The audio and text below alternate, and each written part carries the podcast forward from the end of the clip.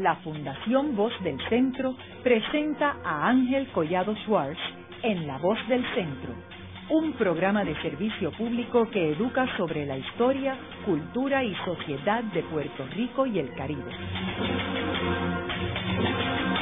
Saludos a todos. El programa de hoy está titulado The House of Cards, Donald Trump y la política estadounidense. Eh, hoy tenemos como nuestro invitado al doctor Manuel Martínez Maldonado, quien, aunque es médico de profesión, es un eh, escritor eh, exitoso, ha, escrito, publicado varias novelas y también es un estudioso del cine y de todo lo que es relacionado con la cinematografía, incluyendo una serie como esta, que aunque es en televisión, pero es cine en realidad. esta serie está basada en un libro eh, publicado en 1989 por Michael Dobbs, una novela titulada, titulada The House of Cards. Eh, Michael Dobbs es un personaje muy interesante, es un inglés de 68 años eh, que estudió en Oxford y, tiene un doctorado en, política de la, del, Fletcher School of Diplomacy de Dartmouth, el campus de Massachusetts. O sea que es un estudioso de la política y luego que él termina sus estudios, se va para eh, Inglaterra y allí se convierte en ayudante de Margaret Thatcher, que era la líder de la minoría en el Parlamento inglés. Ella había derrotado al ex primer ministro Edward Heath, que había sido primer ministro y era el líder del Partido Conservador, y ella asume ese liderato siendo la primera mujer en asumir un papel protagónico en la política en la historia de Inglaterra. Eh, y él se convierte en asesor de ella, luego ella logra eh, eh, llegar a, convertirse en primer ministro, que era conocida The Iron Lady en Inglaterra, y él se convierte en uno de sus principales asesores. De hecho, él está en el, en el bombardeo de Brighton, que colocó la IRA, en el cual el, objetivo era matar a la primer ministro eh, Thatcher y él estaba en el hotel esa noche. Eh, pues no le sucedió nada a él ni a ella tampoco. Eh, y él es considerado un, un operador político de, de gran escala en, en el mundo de, de, los consultores políticos. posteriormente, él se unió a la agencia de publicidad Sachi Sachi, fue asesor de ellos, Sachi Sachi fue la agencia de publicidad que manejó la campaña de Margaret Thatcher. Eh, y luego eh, de él estar como cliente de Sachi, se une a, la organización y está allí por casi 10 años.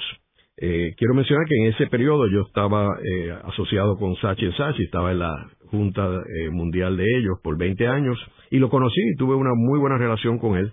recuerdo que era una persona bastante low-key, eh, eh, no era una persona que uno pensaría que era este monstruo que iba a escribir House of Cards. Y en aquel momento estaba publicando eh, su novela y, nadie pensaba que iba a tener el éxito que tuvo. Se convirtió en un bestseller en Inglaterra y luego se decide hacer una serie televisiva para Inglaterra. Y la serie original, basada en el libro House of Cards, fue para Inglaterra y fue un éxito total. Eh, fue una miniserie también, eh, y, logró este, una audiencia y todo tipo de premios. Y luego se hace una versión para Estados Unidos. Eh, esa versión para Estados Unidos obviamente cambia los personajes. que aunque el tema era el mismo, pero no es el sistema británico, que es un sistema parlamentario, sino que lo convierten a un sistema estadounidense, que es un sistema presidencial. Eh, y obviamente las situaciones son distintas, aunque el contenido es más o menos el mismo. Eh, y ahí entra eh, la contratación de Kevin Spacey, quien es un conocido actor en Estados Unidos, y convierte la serie en un éxito. Y ellos también utilizan a Netflix, que es bien interesante, no utilizan una estación de televisión normal. y en el caso de Netflix, que es un es una cadena de televisión cerrada, el cual uno tiene que eh, suscribirse, eh, tiene la ventaja de poder ver todos los 16 episodios en una noche, eh, que no es como las estaciones comerciales que uno ve una serie por noche, por semana o como sea. Manuel, háblanos un poco de de esa versión inglesa.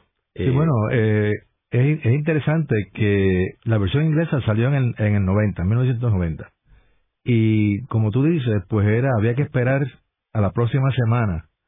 Pero yo no me, yo, que en ese momento estaba muy ocupado con cosas médicas, corría a casa, no importara qué pasaba, para poder ver el capítulo próximo de una serie que resultó ser muy intrigante porque presentaba una forma de gobierno y de actitudes gubernamentales que uno no había visto antes modernamente. Pero el autor de este libro denota su educación porque la para mí el personaje que más se asemeja eh, de paso el personaje allá se llama Francis Urquhart que acá se llama Francis Underwood pero es verdad el mismo nombre. Pues al que más se asemeja a Ricardo III y Ricardo III, eh, que luego Shakespeare escribió una de las, sus tragedias, donde ocurre la famosa frase, a horse, a horse, my kingdom for a horse, pues en la batalla de Bothwell, pues ese, ese rey se le atribuye que asesinó a sus dos sobrinos, a su hermano, el duque de Clarence, y a varias personas más. De modo que hay un antecedente bastante violento que viene a ser más afines con la serie americana que con la serie inglesa. Porque en la serie inglesa, lo único que ocurre en la serie inglesa que es igual a la serie americana es que hay una periodista que se hace amiga de Urquhart, para poder ayudarlo a llegar al poder. Porque él es el whip del partido y él quiere olvidar a la Thatcher. De hecho, una de sus cosas que él tiene en mente es que la gente se olvide de la Thatcher para él poder llegar al poder, ¿verdad? Así es que yo, yo también quería olvidarme de la Thatcher, pero bueno, ese es otro asunto. Eh, de todo modo, este, en la serie inglesa, él asesina a la periodista. Y eso es lo, lo único que ocurre en House of Cards americano, que se parece mucho, ¿verdad?, a la serie original. La otra cosa que es similar en las dos series es que él tiene en todo momento el respaldo siniestro de su mujer. Ella le permite que él sea que se haga amante de la periodista, igual que ocurre en la serie eh, eh, americana, y este y lo respalda todo, todo en todo momento. Y por eso mucha gente ha dicho que, que hay otros, otra similitud que es con Lady Macbeth, aunque yo no le veo tanto tanta similitud, pero bueno, ahí hay una mujer, ¿verdad?, que está sedienta del poder y se está dispuesta a hacer cualquier cosa. Así que... Aunque yo creo que lo de Lady Macbeth aplicaría más a Claire. Por eso, sí. Que a la inglesa. Que a la inglesa, exactamente. Eso, eso es lo que digo, ¿verdad? Que, que, hay, que la gente ha hablado de Macbeth en relación a la, a serie inglesa, pero se aplica más a Claire, ¿verdad? Que a la gran Robin Wright, que es una, una mujeraza, ¿no? Una mujer tremenda. De modo que esos son la, la, los antecedentes. Hay una cosa bien interesante. Eh, eh, eh, eh, ¿cómo es? Kevin Spacey. eh, había hecho Richard III en el Old Vic. De modo que Spacey tiene conocimiento íntimo del drama de Shakespeare. De modo que él, eh, por ejemplo, esas veces que él se, como en la serie inglesa, se dirige a la audiencia, es como ocurre en el, en el drama de Shakespeare que comienza con Richard III hablándole a la audiencia y, y haciendo el famoso pun de this, este, this Son of York, pero está hablando de Son de Sol, pero está el pun que es Son, hijo de York, ¿no? A quién de, de, quién es él, ¿no? Él es hijo de York, así que eh, eh, eso también pues sobresale en, el, en, el, en el programa. Y es, Manuel, háblanos de, esa técnica que él usa, que no es normal en la No, no, no es normal, pero, pero eso es una técnica genial porque eh, por ejemplo, cuando abre la serie inglesa, lo que llamó la atención al, que no conoce mucho de teatro es que no ha pasado ni tres minutos cuando el, este Francis Urquhart se vira a la cámara y le habla a la audiencia. ¿Y qué pasa? Al hacer eso está causando que la audiencia sea su cómplice, ¿verdad? Ahora nosotros sabemos qué es lo que él quiere y él nos está diciendo, miren, voy a hacer esto, pero ustedes también son cómplices porque están viendo exactamente lo que yo estoy haciendo y así que se, se, entran conmigo. En la serie americana, Space hace eso muchas veces más, ¿no? Y claro, al hacer eso, y también lo hace Claire en su momento dado, pues entonces al hacer eso, pues la audiencia queda cautiva. Por eso es que, como tú bien dijiste, uno puede hacerlo un binge de House of Cards, te puedes sentar un, un viernes por la noche y ver las cinco, los cinco series, ¿verdad? las cinco temporadas y, y no puedes dejarlo porque lo que está pasando es tan interesante y tan y tan complejo que quieres saber qué, qué es lo que va a suceder, ¿verdad? Así que esa técnica es una de las de las cosas notables que de, de la serie de las dos series, pero que se, se acentúa más en la serie americana, ¿verdad? Y yo creo que se ve más dramático en, el caso de las la americana que tiene cinco series porque la inglesa nada más tuvo una. exacto era una miniserie de tres capítulos no Correcto. cuatro ahora en el caso de la americana eh, vemos que en la primera temporada esa técnica se usaba mucho y se fue reduciendo según iban las temporadas sí claro sí sí porque porque llega llega un momento que ya tú sabes ya tú sabes cuál es el secreto verdad entonces él no tiene necesariamente que virarse a donde ti y, y hacerte consciente porque ya tú sabes hacia dónde va con la cosa. Bueno, pero quiero decir otra cosa más de Kevin Spacey. No solamente él hizo de Richard, sino hay una película estupenda que todo el mundo debiera ver que se llama Looking for Richard, que es una película de Al Pacino, que dirigió Al Pacino y Al Pacino hace de en esa película de, Richard. Y este y Kevin Spacey hace, si mal no recuerdo, del duque de Clarence. No, mentira. El duque de Clarence ahí es este este el duque de Clarence ahí es Alec Baldwin, pero él hizo de él hizo de el duque de Buckingham en, en la serie. Así que Spacey conoce perfectamente bien lo que yo creo es el antecedente más poderoso para el libro de, este señor Dobbs y para la serie inglesa, pero que ha entrado y que él ha introducido, pero de una manera magnífica, en, en la serie americana. Uno tiene que acordarse que Spacey es, un, es, un, una persona genial.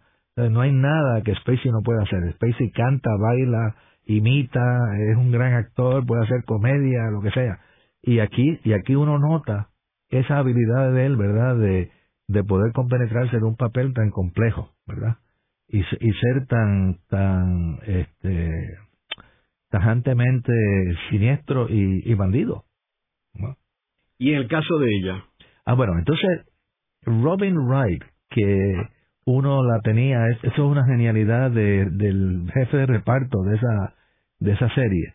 Robin Wright, lo que yo uno recuerda de Robin Wright es cuando hizo The Princess Bride, que era una princesa, ella es una mujer, era lindísima, todavía es lindísima, pero, pero era una linda y muy inocente cuando hizo The Princess Bride. Entonces, la transición de ella de esa cosa que de esa imagen que uno tiene a, a Claire es algo dramático porque Claire es una mujer que está ansiosa del poder.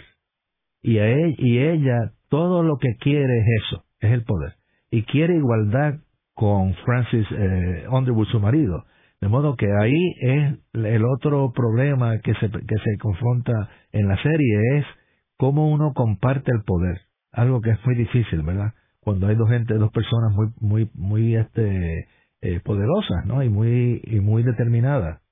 Y entonces ella hace ese papel y ese rol que con un aire de frialdad y de, y de absolutez rígida, que la hace una mujer, la mujer más siniestra que uno ha visto en la televisión, ¿verdad? Y no es cuestión de siniestro de, de meter miedo, sino que uno sabe que si uno se confronta con Claire, uno nunca sabe qué, qué esperar y qué le va a suceder. De modo que ella también contribuye enormemente a la tensión que hay en la serie y a, y a la tensión entre ella y, y, este, y Francis Underwood, ¿verdad? Aquí hay, aquí hay unos paralelos interesantes, Manuel, eh, en términos de la relación de ella con su marido Frank y la relación de los Clintons. Oh, eh, magnífico eh, punto. Porque eh, si bien obviamente hay muchas diferencias, pero eh, eh, Bill Clinton es un Frank Underwood en términos de la manipulación política. Son maestros. Sí. Eh, y Claire era tan importante para Frank Underwood como Hillary para Bill Clinton. Absolutamente. De hecho, cuando empezó la serie, yo pensé, después que pasé la cosa de, de Ricardo III, que los modelos para ellos dos eran los Clinton. Y durante toda la primera temporada yo siempre fui comparando a los Clinton con los Underwood, con la salvedad de que eh, eh, Hillary no se proyecta como se proyecta Claire, ¿verdad? Eh, Hillary es más, más sociable, más risueña, aunque sea despedada desde el punto de vista de, de su deseo del poder, ¿verdad? Pero, pero siempre pensé que era que habían invertido los papeles, que eh, Claire era, era Hillary y Bill, ¿verdad? En uno, habían combinado, igual que él en las dos. Y, y yo creo que debemos hablar también eventualmente de, de la cuestión sexual entre esa pareja en, en la serie, ¿verdad? Porque eso yo creo que tiene también paralelos, con, los Clinton. paralelos con los Clinton. Eh, también hay que ver que en el caso de Bill y Hillary, ellos primero son más profundos intelectualmente. Oh, o sea, son personas de, de, Yale University, etcétera. Este, eh, y eso no es el caso de los Underwoods. Eh, y segundo, que también son personas más hambrientas por el dinero que lo que eran los Underwood. En los Underwood con excepción del el incidente con el, la persona que era el, el millonario, billonario que, que, respaldaba al presidente Walker. Sí, sí. Con esa excepción, no hay, el, el, elemento de dinero no aparece en la serie como un elemento de poder. ese es un punto importantísimo porque cuando hablemos un poco de las similitudes que tiene la serie según vamos avanzando con Trump, el dinero no es un motivo de nada en la serie eh, de, de House of Cards, en ninguna de las dos series. El dinero no cuenta en lo que está sucediendo, ¿verdad? Es el, poder por el poder, por hacer decisiones. Y de, paso, los dos, aunque son gente, eh, ¿verdad?, eh, corrupta, pues tienen el mejor interés del país de verdad en mente, ¿verdad? Ah, siempre ellos están por encima del país. Ellos, ellos quieren el poder y el país tiene que hacer lo que ellos digan, ¿verdad? De acuerdo a eso. Haremos una breve pausa, pero antes los invitamos a adquirir el libro Voces de la Cultura, con 25 entrevistas transmitidas en La Voz del Centro. Procúrelo en su librería favorita o en nuestro portal.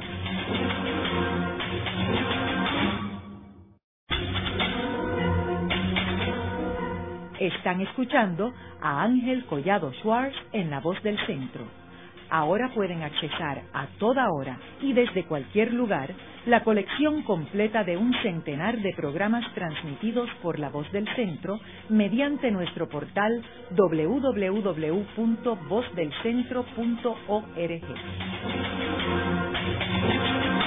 Continuamos con el programa de hoy titulado The House of Cards, Donald Trump y la política estadounidense. Hoy con nuestro invitado, el doctor Manuel Martínez Maldonado. En el segmento anterior estuvimos haciendo una introducción sobre esta novela escrita por Michael Dobbs en 1989, que luego se presenta en la, televisión inglesa por BBC en 1990, eh, y luego se hace una versión para los Estados Unidos, cambiando el sistema parlamentario y la política inglesa a la política americana, el sistema presidencial. Eh, y ahí pues eh, se lanza una serie de temporadas. Este, la primera fue en el 2013 y ahora este año se lanzó la quinta temporada. Como mencionamos en el segmento anterior, hay unas similitudes bien grandes entre los dos personajes, eh, el presidente, o sea, Frank Underwood y su mujer Claire, con la pareja de los Clintons, y posteriormente con Donald Trump, que vamos a entrar más en detalle. O sea, es increíble que las figuras políticas más importantes de eh, esta década, que son los Clintons y, Trump, por lo que ha logrado Trump revolucionar todo el sistema de eh, político de Estados Unidos, pues estén de, de forma bastante directa representados en esta serie. Estábamos también hablando de el elemento sexual el sexo eh, en, en, esta serie de The House of Cards y cómo hay similitudes con los políticos actuales, Emanuel. Bueno, fíjate que la serie, eh, al principio de la serie, en la temporada 1 o 2, no recuerdo precisamente, hay un instante en que Claire y Underwood, que todavía no, no, él no es presidente todavía, sino que es creo que el vicepresidente, y entonces eh, eh, hay un menage a trois eh, de ellos dos con uno de los de los guardaespaldas, ¿verdad? pero es una cosa transitoria, una cosa del momento. Pero Claire tiene, aún ahí, ya tiene un amante que es un artista de Nueva York, y ella lo visita, pero claro, ella no está en el gobierno en ese momento, así que no tiene, eh, no hay una reflexión de eso sobre lo que está pasando en el gobierno. Más tarde, según avanza la serie, en particular en la en, el, en la temporada 4 y la 5, ella tiene un amante que es un publicista que vive en la Casa Blanca, ¿verdad? Y que duerme con ella, que de paso yo encuentro que es un punto débil de esta última temporada, porque si eso ocurriese de verdad, ¿cuánto pasaría antes de que alguien lo, lo, lo, sople, ¿no? Y lo sepa la prensa y lo sepa todo el mundo y se arme un chisme. Bueno, pero hay una cosa interesante porque había chisme de las relaciones que tenía eh, Hillary Clinton con algunas mujeres, ¿verdad?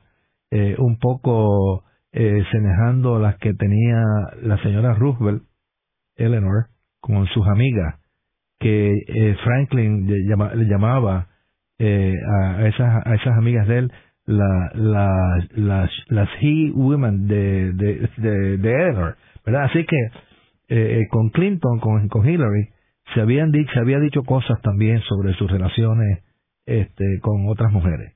y también con el ayudante que, que tenía Clinton, eh, que había sido parte del bufete de ellos en, Arkansas. que luego se suicidó un carro en Washington. Sí, sí, sí, sí. Bueno, pero nada, es esa relación porque es interesante porque ya en una película también importante que se llama Primary Colors con John Travolta haciendo un papel y y este y, y, eh, la Thompson, eh, la, actriz inglesa.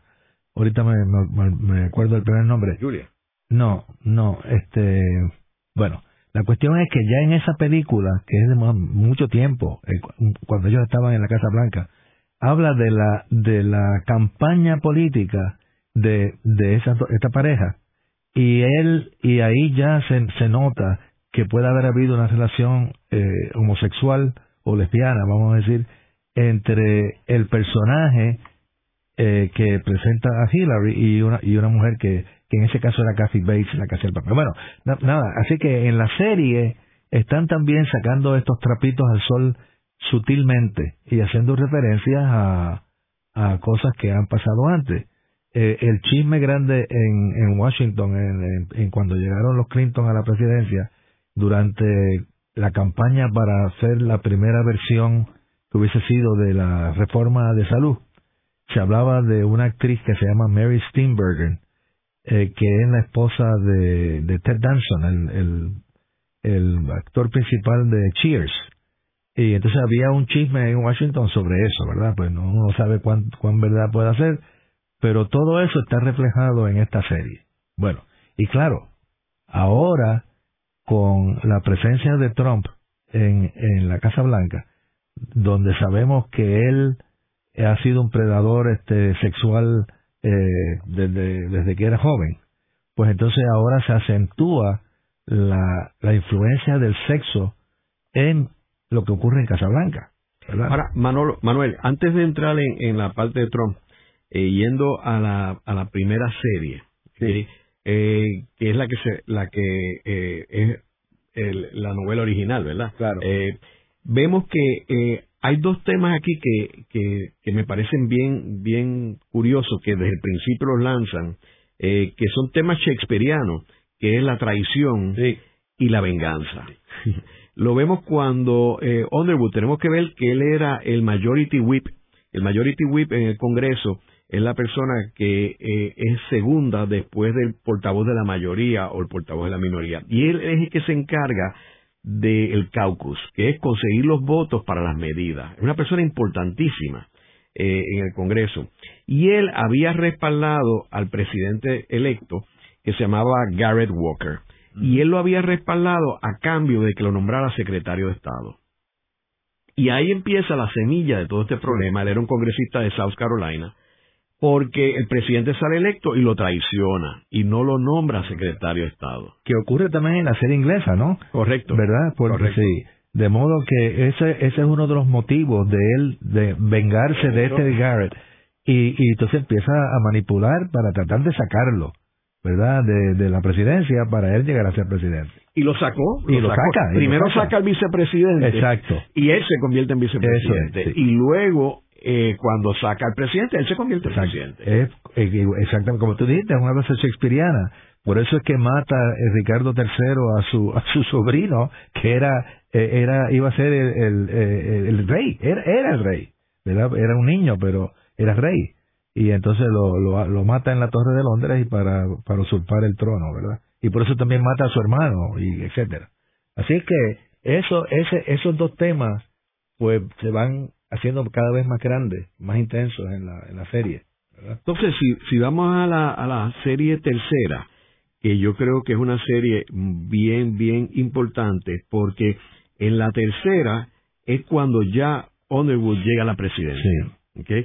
Eh, o sea, en la segunda pasa esto que hablamos ahorita, que es toda la trama de él sacar al vicepresidente, convertirse en vicepresidente y eh, finalmente sacar al presidente. Quiero ver, quiero decir que ahí hay, un, hay una serie de subtemas en todo esto. O sea, de hecho, la amistad que Claire logra con la esposa del presidente para manipularla. Para manipularla, sí, sí. Eh, y problemas matrimoniales que ellos tenían, cómo ella utiliza un psicólogo y todo esto para, para que el- finalmente el presidente tenga que renunciar. De paso, hay- hay una cosa interesante. Él es de eh, Carolina del Sur, y vuelvo al tema de por qué yo pensaba que la serie era de los Clinton. Y claro, no podían hacerlo de, Ar- de Arkansas porque hubiese sido demasiado obvio, pero él es como un jíbaro, y de, verdad, en el sentido nuestro, este, de South Carolina, y su papá, ¿verdad? Él lo venera al papá original, pero también tenía problemas de alcoholismo, etcétera, como tú, como tenía el padre y padrastro de, de Clinton allá en Arkansas, ¿no? Así que hay esa, hay esa, esa similitud también del trasfondo que tiene eh, eh, Francis Underwood, no educativo, sino el trasfondo social que trae a, a, la, a la Casa Blanca, ¿verdad? Así que eso, eso también es algo interesante. Ahora, en la, en la temporada tercera, que él empieza como presidente, ahí yo veo una, un paralelo espectacular con Donald Trump. absolutamente. Porque él viene y re- recordamos que él no ha sido electo porque él fue nombrado vicepresidente y asume la presidencia, así que él tenía que ir para para una elección en verdad. Algo similar como lo que pasó con Gerald Ford, que él, él no él fue nombrado vicepresidente y acabó siendo presidente, pero no fue electo nunca ni para vicepresidente Exacto. ni para presidente. Así que hay una, un paralelo con Gerald Ford. Pero aquí él viene y se atreve a coger el tema de reducir los, los derechos adquiridos, los entitlements, Sí. el seguro social, etcétera. Y de hecho usa una frase fuertísima. Él dice, mira, la gente, la mayoría de la gente que recibe seguro social son unos viejos y ya no cuentan en esto. Nosotros tenemos que invertir en los jóvenes y jóvenes. crear empleos. Sí, sí. Y entonces, empleos, empleos, que es el tema de, Trump. Bueno, eh, lo, lo que eriza los, los vellos de, del espectador es que esto antecede por mucho a Trump. ¿Sabe? Trump tal vez estaba haciendo campaña, pero no todavía se sabía que iba en, en realidad a llegar a, a ser el presidente. Así que esa, ese aspecto de Underwood, eso es algo ca- casi profético, ¿verdad? De, lo- de los escritores del, del, del- de, este- de esta este, de esta serie. De hecho, Trump al día de hoy no se ha atrevido a hablar de recortar entitlements. Él no se ha atrevido. No. Él manda los mensajes con el plan No, de se- Obamacare. Exacto, se los deja a, a, a McConnell y a, y a Ryan, pero Sí. él, no, él no habla de eso directamente. Sí, pero en el caso de Underwood, sí. Sí. O sea, él lo cogió y todo el mundo le decía, estás loco. Este, en una reunión con en la Casa Blanca despidió a la persona a cargo de, de todo este proyecto Exacto. porque no estaba siguiendo sus instrucciones. Así es, sí, sí. ¿Y qué otra cosa de, eh, de esta serie tercera? Este, Pues mira, eh, yo creo que eh, vale la pena hablar un poquito de el jefe de, de- del, personal de Casablanca, el Chief of Staff. Porque el Chief of Staff de Underwood es como un compendio de otros Chief of Staff, pero creo que el que más se acerca es eh, Haldeman, ¿verdad? El Chief of Staff de Nixon, que era un sinvergüenza, ¿no? Y que estuvo en, y terminó en la cárcel. Eh, y además hay un antecedente interesante que yo creo que a lo mejor no está en el libro de Dobbs, sino que ha sido añadido a la serie. Y es que hay un hay una película de Kevin Costner que se llama No Way Out, donde Kevin Costner resulta ser un espía ruso, pero lo importante es que en esa serie el secretario de Estado tiene un amante y su secretario eh, es un tipo que lo adora, pero lo adora no solamente desde el punto de vista político, lo adora porque está enamorado de él, es verdad, es este secretario. Y entonces es obsesivo defendiendo la agenda de su secretario. Entonces yo creo que eso en parte tiene el secretario de, de, de eh, ¿cómo se llama? El chief of staff de, de, los Underwood, ¿verdad? Que hace lo que sea por, por Underwood para respaldarlo. Así que ese, ese otro personaje bastante intenso de la serie que se semeja a cómo se comportan la gente alrededor de Trump, ¿verdad? ¿Sabe? Cuando uno viene a ver la ceguera absoluta que hay para respaldar a Trump de parte de Sean Spicer, de Kellyanne Conway, de todas estas personas, pues eso es como un compendio de este chief of staff en la serie. ¿Verdad? Así que ahí hay ese otro elemento que comienza mucho antes de que Trump llegara a la, a la presidencia, pero que predice lo que está sucediendo ahora, ¿verdad? De, de esa intensidad de, de enajenación, de que de los fake news y que nada existe sino lo que lo que quiere el presidente. Sí, el rol de la prensa vemos en esta serie que es uno protagónico. Oh, sí. Eh, y primero hostil, en otra ocasión de manipulación, eh, que es interesante porque Trump, antes de llegar a la presidencia, él era un maestro manipulando los medios de comunicación. Él los compraba, él los tongoneaba, y de hecho la prensa es responsable de que Trump haya llegado a la presidencia. Yo estoy, de acuerdo contigo, sí. Eh, lo que pasa es que después que llega a la presidencia el juego cambia. Y entonces él no aceptó ni ha aceptado que la prensa ahora tiene otro rol. Y él, y él lo que hace los ataca diciendo fake news, pero en realidad no todos los periódicos pueden estar eh, mintiendo. Pero claro. Porque son todos y de todas partes del mundo. De todas partes del mundo, exactamente. Sí, sí, sí. No, y es, y es curioso que eh, la conferencia, la persona que es el jefe de la prensa en House of Cards se convierte en un enemigo, por así decirlo, de Underwood y está eh, traicionándolo. Así que volvemos al tema de, de la traición, algo que, sería imposible con Trump, porque si él oye cualquier cosa que sea en contra de él, la cosa más mínima, pues te vota. Sencillamente sale de ti. Eh, pero me parece que es interesante de eso, porque se sugiere que el jefe de eh, el jefe de prensa es el que está haciendo lo le está dando la información verdad tras bastidores a la prensa y resulta que no que el que está dando, que esto es una trompiana, el que está dando la información a la prensa, que son a veces falsas, es el mismo presidente. Y, y claro, con, con los tweets que hace Trump, ahí está también manipulando la prensa indirectamente, porque cada vez que sale un, un tweet es casi imposible no hacerle caso. No importa la estupidez que sea o si uno está de acuerdo o no está de acuerdo, pues la prensa rápidamente tiene que hacerle caso al tweet y, es una manera de, de, de liquear, vamos a usar esta, esa frase castiza de información de la Casa Blanca, ¿verdad? Pero aparte de eso, eh, Manuel, es una forma de distracción. Ah, claro, también. De los issues. De momento puede haber un problema y tú distraes con ese tweet. Es increíble porque tiene la efectividad, eh, una efectividad espectacularmente mayor que una conferencia de prensa. Claro. Porque eh, es inmediata. Llega, o sea, no tienes que montar una conferencia de prensa, someterte a preguntas de periodistas. Tú envías tu comentario, por, por más descabellado que sea, eh, a millones de personas. Sí. Y fíjate, ahora en, la, en esta última, en la serie quinta, eh, hay unos rehenes que le vienen perfectamente bien a, a Underwood en la cuarta y la quinta porque él distrae la atención de todo el mundo hacia los rehenes cuando el hecho más importante son las elecciones.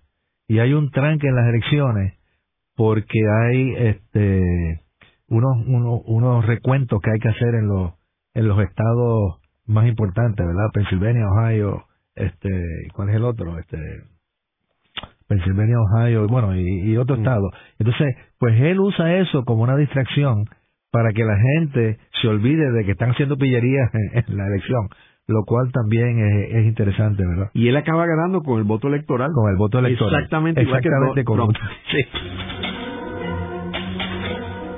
Luego de una breve pausa, regresamos con Ángel Collado Schwartz en La Voz del Centro.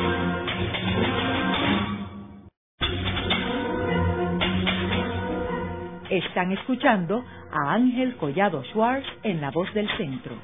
Ahora pueden accesar a toda hora y desde cualquier lugar la colección completa de un centenar de programas transmitidos por La Voz del Centro mediante nuestro portal www.vozdelcentro.org. Continuamos con el programa de hoy titulado The House of Cards Donald Trump y la, y la política estadounidense. Hoy con nuestro invitado, el doctor Manuel Martínez Maldonado. Eh, Manuel, nos quedamos hablando en el segmento anterior sobre estas similitudes entre Trump y, y, House of Cards. Eh, quiero mencionar que estas, estas, después de las segundas temporadas, es una, eh, una serie escrita para televisión. O sea, la primera temporada es basada en el libro, en la novela de Michael Dobbs. Michael Dobbs se quedó como productor de esta serie y el mismo Kevin Spacey también. O sea, que ellos son parte de todo este montaje.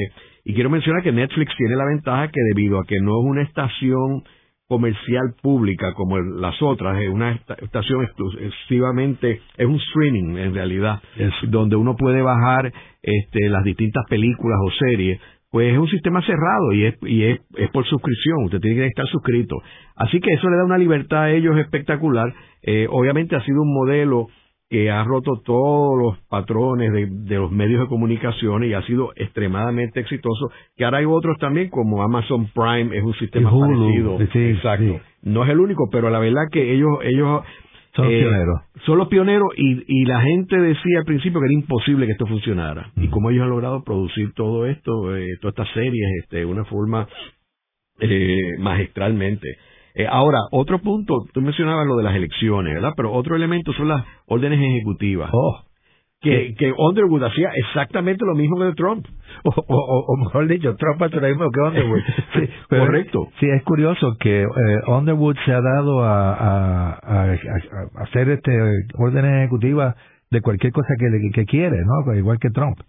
Y, y claro, se ha encontrado, hay una cosa curiosa, se ha encontrado con un oponente que resulta ser un símbolo más que un personaje que es el, el José Romero, ¿cómo, ¿cómo que se llama? Creo que sí que se llama así Romero. Romero, sí. ¿Verdad? Que es un latino que está, es el primer latino que aparece en la serie, que le está haciendo eh, frente, pero que él va al Congreso y se apodera de la reunión del Congreso, que, que son las cosas que le gustaría hacer y que pretende hacer a veces Trump, ¿verdad? Así que ese es otro, otro elemento, ese desafío contra, los contra los congresistas de su propio partido.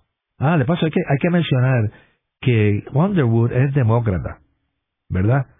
Y, y no sé cuál fue la razón que, bueno, claro, como empezó tal vez con los Clinton, pues por eso lo hicieron demócrata, pero no se está comportando como un demócrata, se está comportando como un, como un republicano de, de extrema derecha. También el, el hecho de las elecciones de, porque él va para elecciones y gana, pero gana, como mencioné, en el colegio electoral. Es interesante que surgen protestas contra la elección de él, parecido a lo que pasó con Trump. Entonces hay personas que están protestando frente a la Casa Blanca con letreros que dicen Not my president. lo mismo que ha pasado, con, Trump. Eh, porque el que el oponente es el que ganó el voto popular, es igual que Hillary Clinton. Sí, Pero él ganó el electoral. Sí. Eh, la, el, ese candidato que, que es su oponente político, me interesó mucho cómo lo fueron destruyendo en el guion, ¿no? Eh, porque lo, al principio es un tipo muy atractivo, que tiene buenas ideas y que sabe que el presidente es corrupto, pero poco a poco lo hacen un debilucho, ¿verdad? Que, que no pudo manejar cuando estuvo en la guerra y que le dio, tiene stress disorder y qué sé yo. Y entonces eso me llamó la atención porque un poco es los ataques que se le hicieron a Hillary, pero desde otro punto de vista, no desde eso, sino de su, eh, de su eh, maridaje con, con el establishment, ¿verdad? Una cosa que es obvio que Underwood y Claire solamente pertenecen al establishment político, pero no al establishment de dinero. Y por eso, y en esta serie es evidente que hay una, hay, hay una, una reunión de billonarios solamente, hombres billonarios, que ocurre en un bosque allá en por Oregón o por algún sitio. Y entonces él se presenta allí sin ser invitado como el presidente de Estados Unidos, ¿no? Pero ahí están todos los millonarios que en realidad manejan la política americana. ¿Verdad? Ahí hay personajes que, se, que, recuerdan a Warren Buffett, pero que también eh, recuerdan a los Koch brothers, estos, ¿verdad? Eh, multimillonarios que le están dando dinero a diestra y siniestra a Trump y los republicanos, ¿verdad? Así que eso, eso, eso es una parte también relevante y, y que eh, enfatiza la relación que hay entre la Casa Blanca y, lo, y el establishment de verdad, ¿verdad? Y cuando uno piensa que Tillerson, que fue el presidente y CEO de Exxon, es el secretario de Estado, pues uno dice, ¿de qué, de qué establishment estaban hablando en contra de, de, Clinton? Porque estos, estos son peores, ¿verdad? En el sentido, porque eso es todo a base del dinero. Oye, y el secretario del Tesoro que viene de Goldman Sachs. Imagínate, imagínate. él criticaba, él criticaba la relación entre los Clintons y Goldman, Sachs. Y entonces que escoge a Minuchin que para ser el secretario del Tesoro. Otro elemento interesante es la conexión con los rusos. Eh, y el ah. personaje, y, es curioso porque en la serie tercera, que nadie está hablando de los rusos, ni de Trump, ni nada, entra el personaje Víctor Petrov que es una copia de Vladimir Putin. Absolutamente. Entonces, él, él participa en esa serie número 3 que Trump ni soñaba ser candidato a presidente o, tener la nominación para el Partido Republicano. Y esto es, visionario. Absolutamente. No, y tienen las mismas iniciales, ¿no? Víctor Petro y Vladimir Putin, las mismas iniciales. Y entonces, eh, cuando uno lo, en, en, la, en la serie, cuando uno ve el, el actor cómo habla y cómo, cómo se relaciona con ellos, pues es Putin, este, puro y pinto. Y como tú dices, pues esto ocurre mucho antes de que hubiese ninguna evidencia de la interferencia rusa con las elecciones o de la relación que tiene puede haber tenido Clinton y sus y sus este, amigos con, con los rusos. Correcto. También vemos el, la, en, en esta última serie, la, la quinta, cuando surge el caso de, del gas en Siria, ah, que también, o sea, eso más o menos estaba pasando en Siria de verdad cuando yo estaba filmando esto, o sea, que, fue una, una coincidencia eh, y la crisis que eso creó. Bueno, fíjate, y en esa, en eso ahí hay, hay otra cosa interesante. Eh, en la serie hay una secretaria de Estado, ¿verdad? Que es un poco Hillary Clinton, porque es, mujer, ¿verdad? Y la, la otra secretaria de Estado mujer fue Madeleine Albright, pero Madeleine Albright no tiene ninguna de las características, características que tiene esta secretaria de Estado, ¿verdad? Y él está también en, en conflicto con ella. Eh, y claro, Hillary Clinton, al, al fin y al cabo, vino en conflicto con muchas otras personas que querían ser candidatos a la presidencia de, en el Partido Republicano o los independientes como, como Bernie Sanders.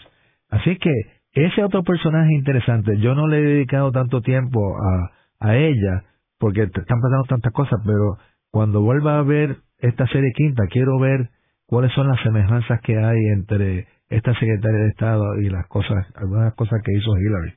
Y que ella fue no, eh, quien la metió allí, era senadora, y eh. quien la mete es Underwood para el puesto que él quería, para sacar al que Le, habían prometido. Exacto. Y la metió allí y finalmente ella, en la última serie, vemos cómo ella empieza a traicionar a Underwood. Y él lo sabe y, la va, y la, va, la va a coger. Sí.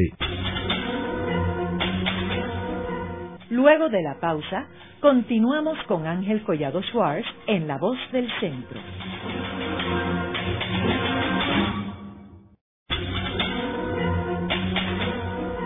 Continuamos con la parte final de La Voz del Centro con Ángel Collado Schwartz. Pueden enviarnos sus comentarios a través de nuestro portal www.vozdelcentro.org. Continuamos con el programa de hoy titulado The House of Cards, Donald Trump y la política estadounidense, hoy con nuestro invitado, el doctor Manuel Martínez Maldonado. Eh, nos quedamos en el segmento anterior hablando de los paralelos entre Donald Trump y la serie de House of Cards, particularmente la quinta temporada, que es la que acaba de salir hace apenas unas semanas. Eh, y uno de los puntos interesantes es que el presidente, de hecho, así que termina eh, esta, esta serie eh, quinta, que es una investigación del Congreso al presidente Frank Underwood, que es más o menos lo que está sucediendo ahora mismo en el Congreso con todas las investigaciones que hay en el Senado y en la Cámara eh, referente al despido del director del FBI vis a vis el, el movimiento de los rusos en las elecciones de, Estados Unidos. No, y fíjate, ahí hay, una, ahí hay un elemento también de que es del momento, ¿no? Y es que hay una persona que trabaja para él y para Claire, es una muchacha eh, que se llama, ahora no me acuerdo, este, bueno, hay una, una mujer en la serie que trabaja para Claire y para Underwood, que tiene un amigo que es un super hacker. Y entonces este super hacker entra a los, a los, a los servers del, del secretario de Estado, de, de la Junta de Elecciones, etcétera, y está dando la información valiosísima a los Underwood para poder ganar las elecciones, que es una referencia indirecta pero bastante, bastante efectiva de lo que supuestamente pasó con Rusia, ¿no? Que atacaron los, eh, hackearon toda la información del, del, del, Democratic National Committee. Lo curioso es que ese tipo se tiene que ir y termina yéndose a Rusia, como ha hecho, como ha hecho eh, Snowden, Snowden, ¿verdad? Se va a Rusia y entonces ¿qué pasa? En Rusia están usando la presencia de Nayib Putin para confirmar que este tipo es un corrupto y que, que lo van a tener eh, en, su, en, su, en sus manos porque lo pueden chantajear a base de lo que sabe ese individuo. Pues eso, en parte, es lo que están diciendo los investigadores que están investigando a Trump. Que si hay secretos que saben los rusos de Trump, podrían someterlo a chantaje, ya bien sea de sus inversiones, de sus relaciones, de cuántas veces hablaron sus hijos y su cuñado con los rusos y, y, el problema de, de Flynn con, con las relaciones con los rusos y, el embajador. De modo que ahí hay otra cosa que es, saber, que es fenomenal, porque vuelvo y recuerdo que eh, quiero recordar que esa serie, que es la cuarta, todavía no sabíamos nada de esto de los rusos, ¿verdad? Porque esta serie, la, esta serie que terminó ahora la quinta, se empezó a filmar en julio y terminó en febrero. Claro, en televisión, como dije al principio, uno puede editar y poner lo que quiera, pero es, de, de todos modos, es algo impresionante que ya eso ellos lo tenían en mente para poder ponerlo en la serie, ¿no? Y también, como mencioné ahorita, eh, Manuel, en la cuestión de lo del gas de Sirio, sí. que, tanto Trump como Underwood tratan de sacarle millaje político a esa crisis. Sí, ah, sí, claro.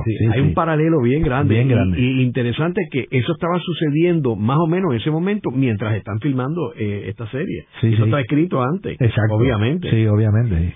Entonces, también tenemos lo de, eh, volviendo otra vez a la investigación en el Congreso, que ahí tenemos cómo Underwood utiliza los theatrics, el teatro, para tratar de virar esto al revés. Algo que Donald Trump en eso es más Es un, fenómeno. O sea, lo que él hace, como por ejemplo irse a Iowa a un discurso, él se va a sitios selectos. O sea, él no hace eso en Manhattan, ni en Los Ángeles. Él se va a sitios que es territorio de él.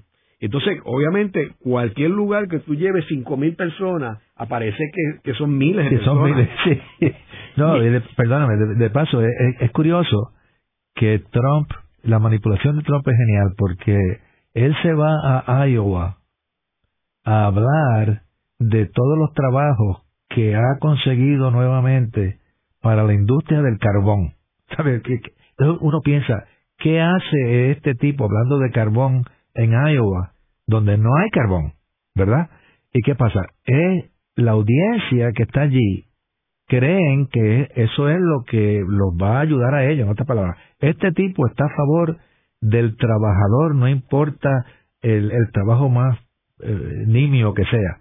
Y entonces pues la gente ve, la gente oye eso y se asombra y no se dan cuenta que es una manipulación porque les está hablando de una cosa que ellos no van a recibir ningún beneficio.